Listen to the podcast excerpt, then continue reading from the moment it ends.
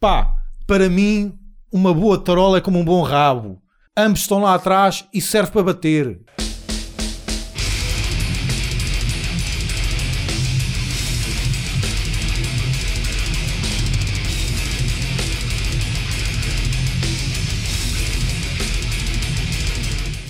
Gustavo, Ei. ainda fazes figuração em novelas, certo?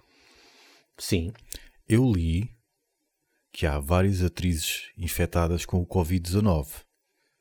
A minha questão é: o que é que tu andas a fazer? Se, se tivessem dito que elas tinham uma doença eh, venérea, ou aquelas doenças sexualmente transmissíveis, Bicho na- no vagino. sim, eu ainda, pronto, achava, ok, Fui eu. sim, sim agora Covid não. Logo a Angie Costa. Isto vai soar muito pedófilo, porque eu tenho o dobro da idade dela, mas a Angie Costa é muito bonita mesmo, é muito Não sei, gira. pelo nome não, não sei. Eu dedi- dedicava-lhe todas as músicas Ah. do Wind in Temptation e essas Ah, é? bandas merdosas Costa? a ela.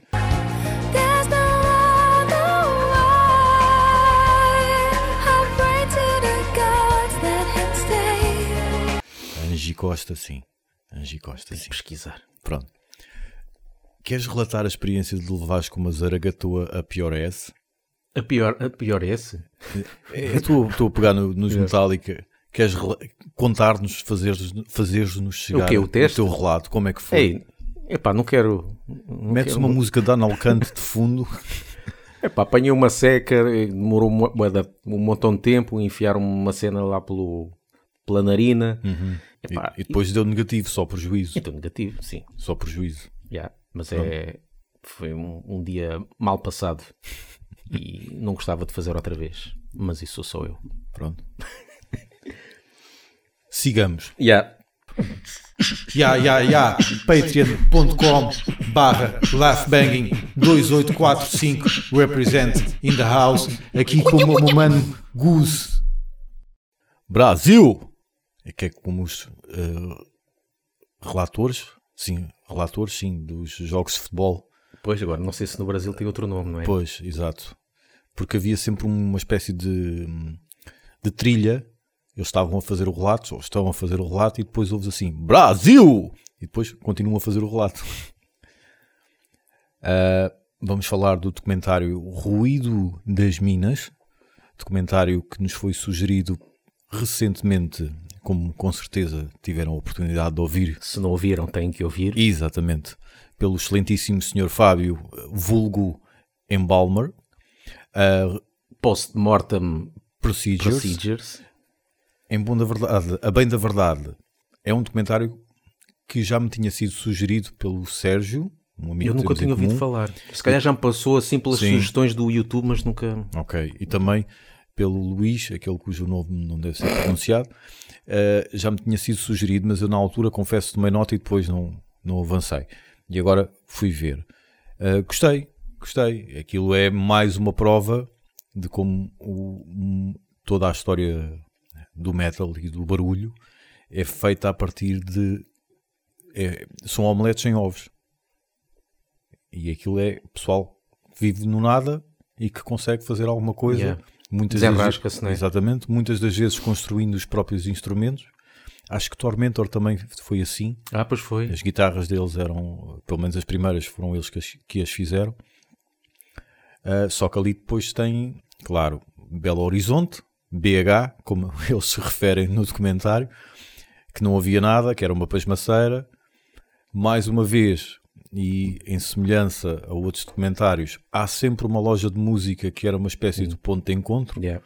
Já no Murder in the Front Row isso existia também. E já no, na Noruega. Exatamente, exato, que grande loja Helvet, Helvet. Helveti, Yeah, não é? Ou- Helvet, Helvet. Depois foi pastelaria ou café ou o que é que foi, uma coisa assim. E acho que agora é outra vez loja de música, não sei, não sei, mas sim, na altura, pronto. É engraçado que se servia de ponto de encontro.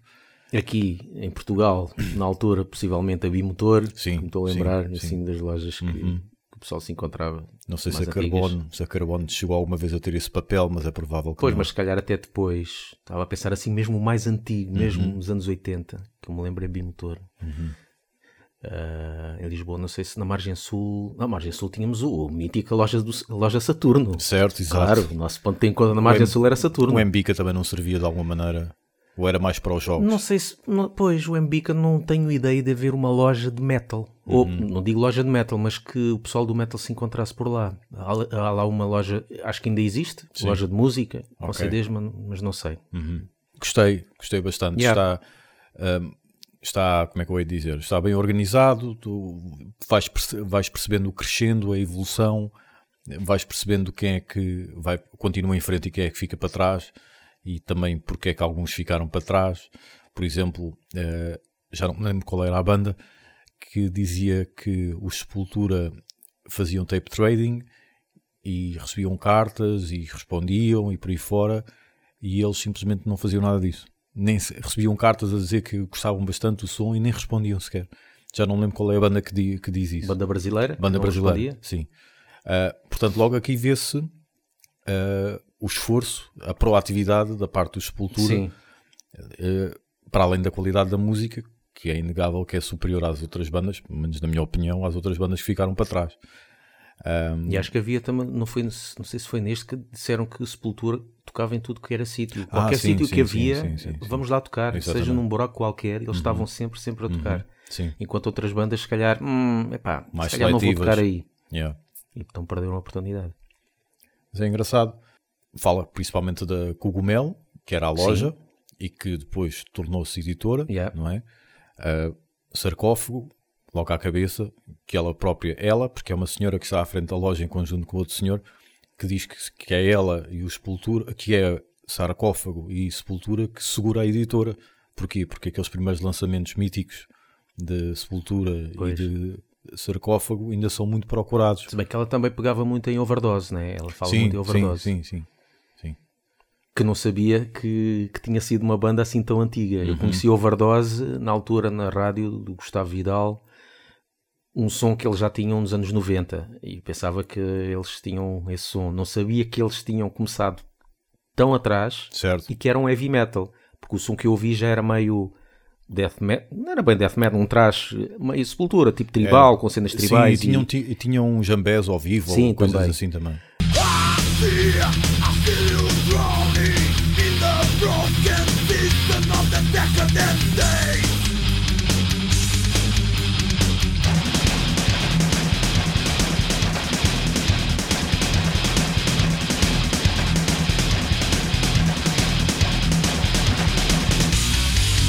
E não sabia que eles eram tipicamente metal, assim, ah, tipo Tarântula, Uhum. Exatamente, quê, eles até gozam um bocado a cena de overdose e sepultura, que é vem os gajos, os sujos, né, do sepultura, e depois vem o, ah, o pessoal do power metal Yeah. e do coisa. E há vídeos deles Há vídeos. eh, na televisão Sim. a com esse registro. Exatamente. Yeah.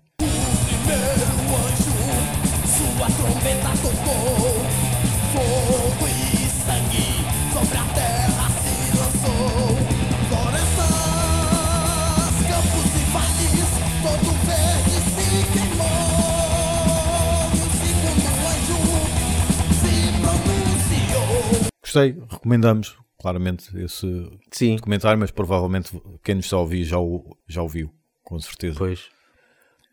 Uma cena que lá estava também, que é a expressão metaleiro, Uhum. que lá diz, que se- porque nós já tivemos esse podcast sobre o que é que é metálico e o que é que é metaleiro. E há pessoal que diz, por, por exemplo, aqui em Portugal, que não gosta da expressão metaleiro, que é uma expressão que veio do Brasil. Certo. E realmente, nesse documentário, confirma-se. E que até os próprios brasileiros não gostavam, e se calhar não sei se ainda gostam, não gostam desse termo também.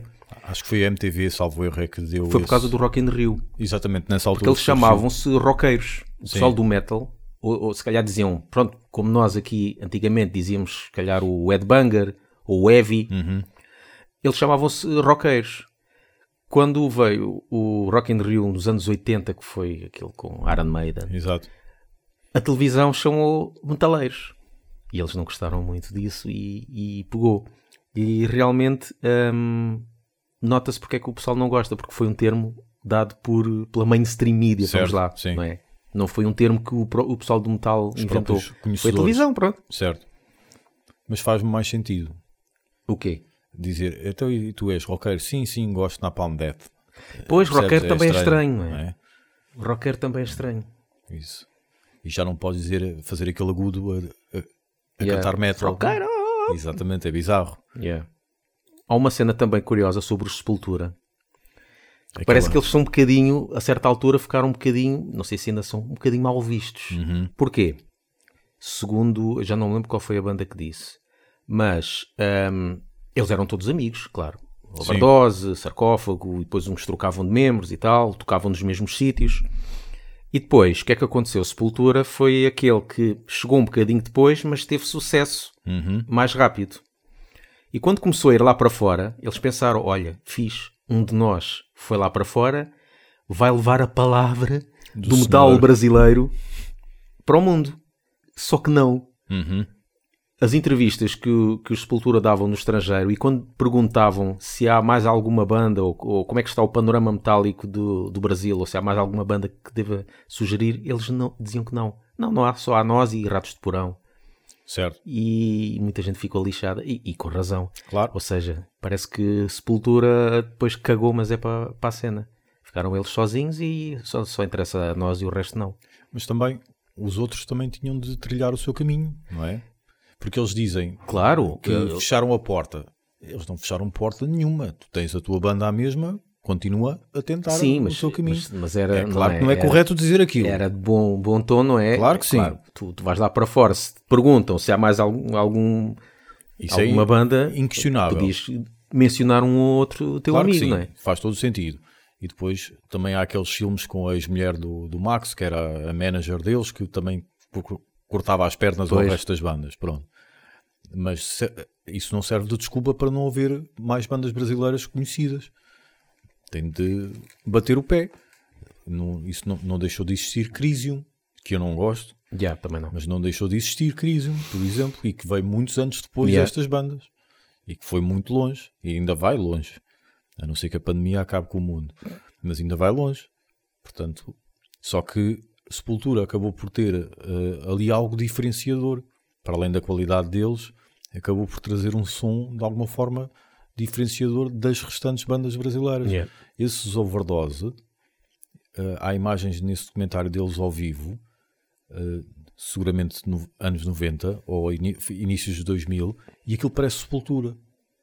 Parece que eles, lá está, que é aquelas imagens já com jambés ou o que é, parece que eles tentaram eh, aproveitar a onda aberta pela Eu sepultura. depois tenho uma cena para falar sobre isso, mesmo Pronto. sobre a overdose.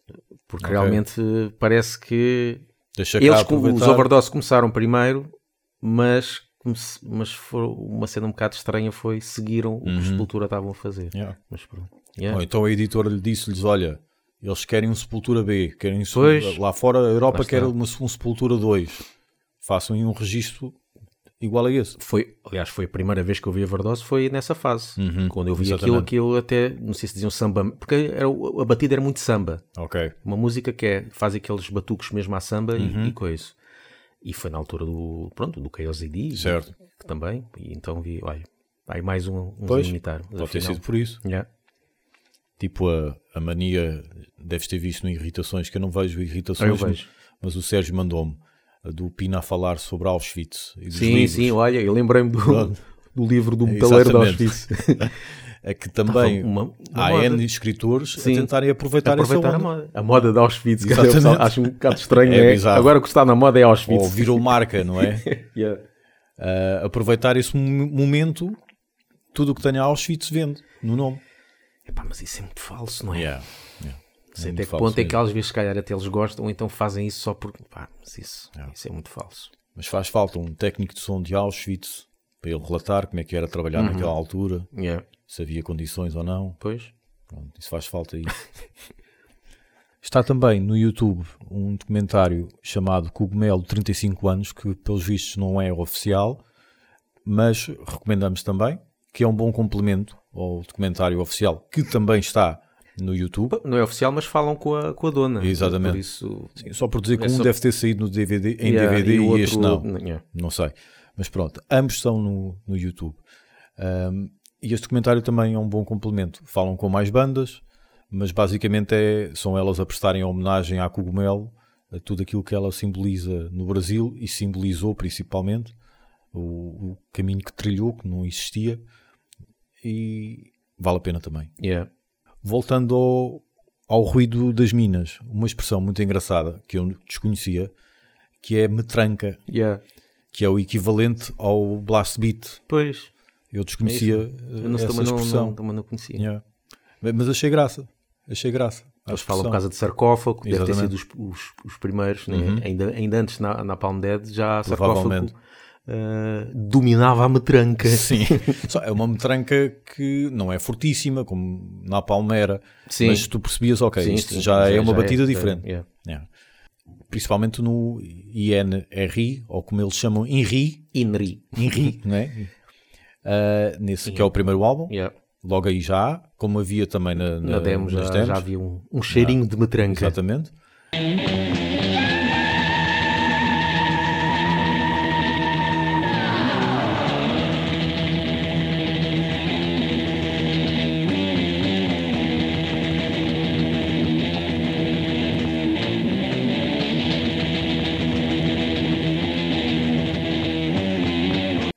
Fui a reouvir, porque eu, pá, eu quando comecei a gostar de barulho, sarcófago, para mim, epá, isto, a produção está aqui um bocado manhosa, já tinha acesso a outras coisas melhores, e então caguei um bocadinho, confesso, para sarcófago.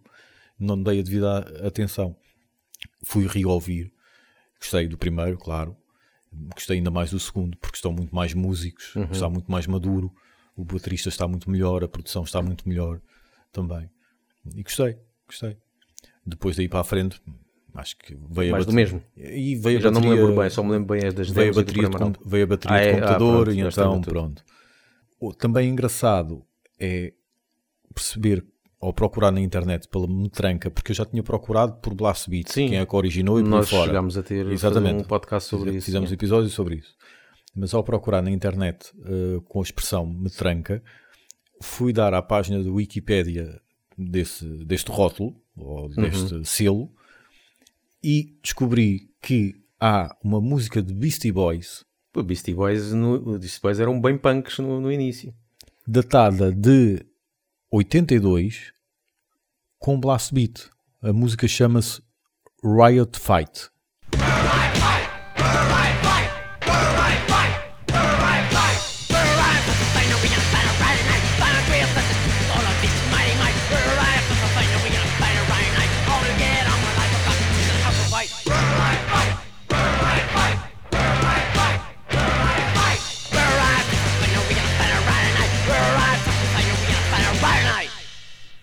E também há uns holandeses hardcore chamados Larme, o A com duas bolinhas lá em Yeah. cima, de 84, também com blast beat.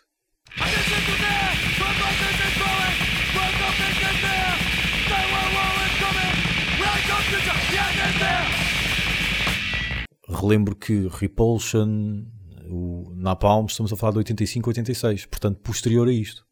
Exatamente. Estes Larme, eh, o primeiro lançamento deles é um split com uma outra banda que eu agora me falha o nome, mas esse split chama-se Campaign for Music Destruction, que é o nome de uma turnê que os Napalm fizeram anos. Ah, têm... Mais tarde. Pois, eles têm... Ah, eles têm... O Napalm tem um álbum, ok, com a temática dessa sobre música, music business, e não sei Enemy of quê, the tal, Music, tal. music Bu- Business, sim. Mas Campaign for Music Sim. Uhum. Destruction é o nome deste split, que foi o nome que Ah, Napalm ok. deu mais tarde a uma turnê, em homenagem, claro, a estes holandeses. Yeah. Mas não acaba aqui. Há uns americanos de 83 chamados este nome não é fácil.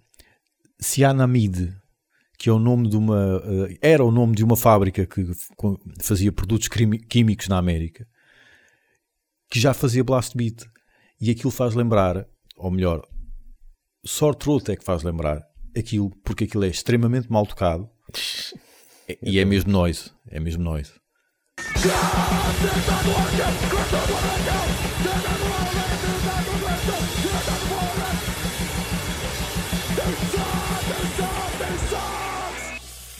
Portanto, Ou seja, já havia no início dos anos Exatamente. 80, muito antes. é difícil dizer quem foi o primeiro, Pois. até porque estamos a falar numa altura em que havia muito tape trading, não é? É difícil dizer eu fui o primeiro. E, e é tal cena, até pode ter havido músicos de jazz nos anos, nos anos Exato. 50 a fazer isto, né? Quando há sim. aqueles, aqueles solos que eles fazem, Uhum. podem se calhar estar durante 20 segundos a fazer, Precisamente. a me trancar a bateria, não é? Me trancar. Por isso, yeah, é complicado. Mas é engraçado. É engraçado descobrir isso. Yeah. Ouçam-nos no Spotify, iTunes e Mixcloud. E sigam-nos no Facebook e no Twitter e apoiem-nos no Patreon. Brasil!